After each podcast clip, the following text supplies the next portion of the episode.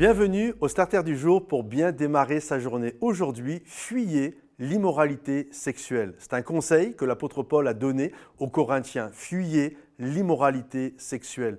Et je crois qu'une des meilleures méthodes pour euh, résister à la tentation sexuelle, c'est de fuir, c'est de ne pas discuter avec cette tentation, mais littéralement, quand on sent qu'on peut être pris dans un piège, c'est de fuir. C'est pas commencer à faire l'intéressant, commencer à être, à croire que je suis plus fort que, mais c'est littéralement de fuir. C'est pour ça que Paul a dit fuyez cette immoralité. Et je sais que il y a tellement de combats pour être pasteur, pour discuter avec des gens, il y a tellement de, de, combats par rapport à ça. Ce n'est même pas parce que les gens sont mariés que ça n'arrive pas. On pourrait dire, bah là, je suis marié, maintenant j'ai mon époux, j'ai mon époux. Donc il n'y a plus ces tentations-là. Il y a tellement de gens mariés qui sont toujours accros même à la pornographie. Donc je crois qu'il est important de fuir cette immoralité. Regardez Joseph, lorsque Madame Potiphar est venue le tenter, Joseph a fui l'immoralité.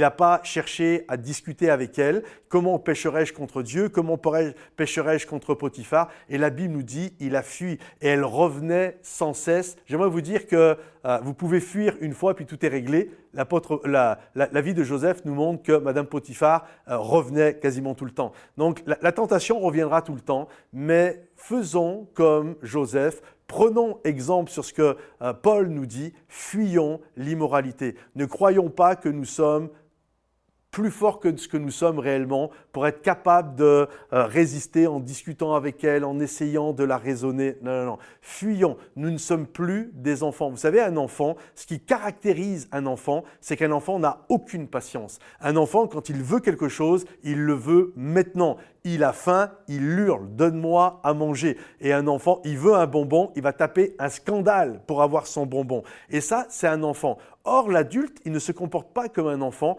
Pourquoi? Parce que l'adulte mesure les conséquences. Et je crois que c'est pareil dans l'immoralité sexuelle.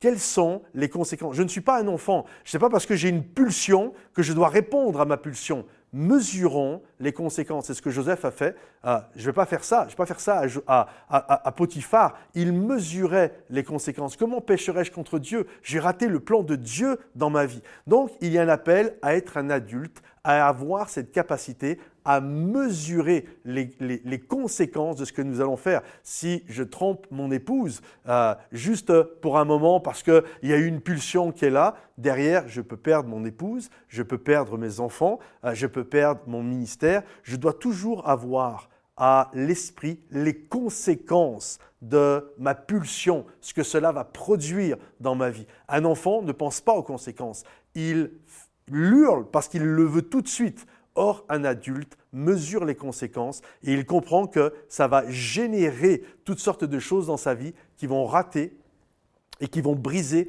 et détruire le plan que Dieu a pour sa vie, pour ta vie et pour ma vie.